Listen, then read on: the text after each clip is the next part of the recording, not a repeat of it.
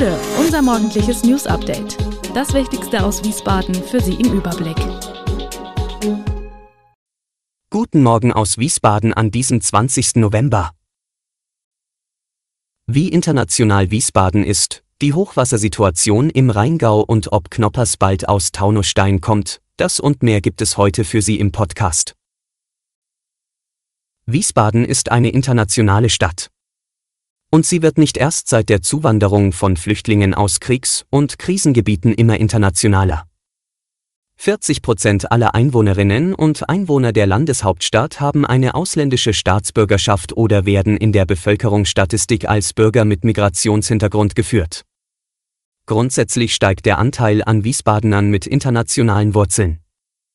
Allein in den vergangenen zehn Jahren weist die Kommunalstatistik ein Wachstum der Gruppe von Menschen mit Migrationshintergrund um 31,5 Prozent aus. Ohne Zugewanderte wäre Wiesbaden außerdem älter, und zwar deutlich. 48 Jahre beträgt derzeit das Durchschnittsalter der Wiesbadener ohne Migrationshintergrund. Im Gegensatz dazu liegt das Durchschnittsalter bei den Einwohnern mit Migrationshintergrund bei 37 Jahren. Weitere Statistiken zum Thema finden Sie heute auf wiesbadener-kurier.de. Spaziergänger und Radfahrer sind die beiden Personengruppen, die derzeit am stärksten vom Hochwasser im Rheingau betroffen sind. Denn der Leinpfad ist an einigen Stellen gesperrt, so etwa zwischen Erbach und Hattenheim, auf der Höhe beider Weinprobierstände. Auch sind mehrere Unterführungen, die unter der B42 hindurch zum Ufer führen, wie in Rüdesheim, Geisenheim, Österreich-Winkel und in Erbach, wegen Überflutung gesperrt. In Erbach hat die Freiwillige Feuerwehr laut Stadtverwaltung Eltville zudem die Hochwasserschutzwand angebaut. Nach Angaben der Polizei hat das Hochwasser bislang noch keine Auswirkungen auf den Verkehr auf der Bundesstraße 42.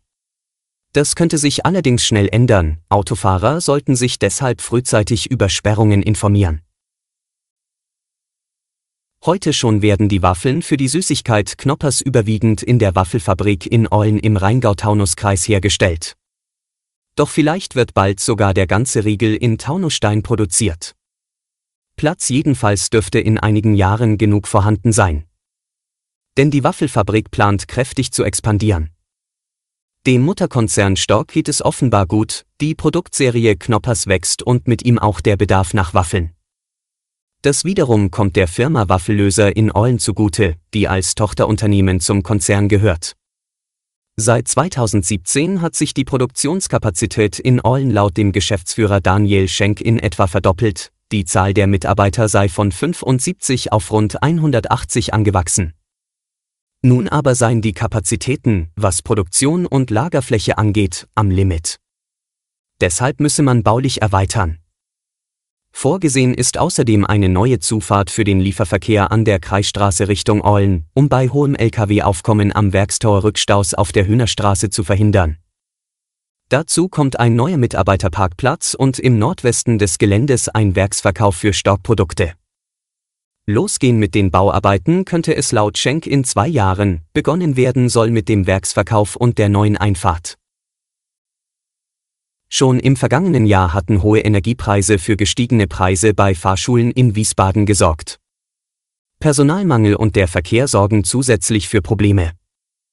Im Durchschnitt waren die Kosten für einen Führerschein innerhalb eines Jahres um 18 Prozent gestiegen, so eine Studie der Allianz Direktversicherung. Und auch in diesem Jahr sind die Preise im Schnitt wieder um fast 7% angestiegen. Laut Studie kostet ein Führerschein in diesem Jahr damit knapp 3000 Euro. Dass der Preis für einen Führerschein immer weiter steigt, hat laut den Fahrschulen neben gestiegenen Benzin- und Personalkosten noch einen weiteren Grund. Die Schüler brauchen mehr Fahrstunden bis zur bestandenen Prüfung. Dazu kämen Personalprobleme bei den Prüfern, aber auch bei den Fahrlehrern. Auch bei den theoretischen Prüfungen gäbe es zu wenig Plätze.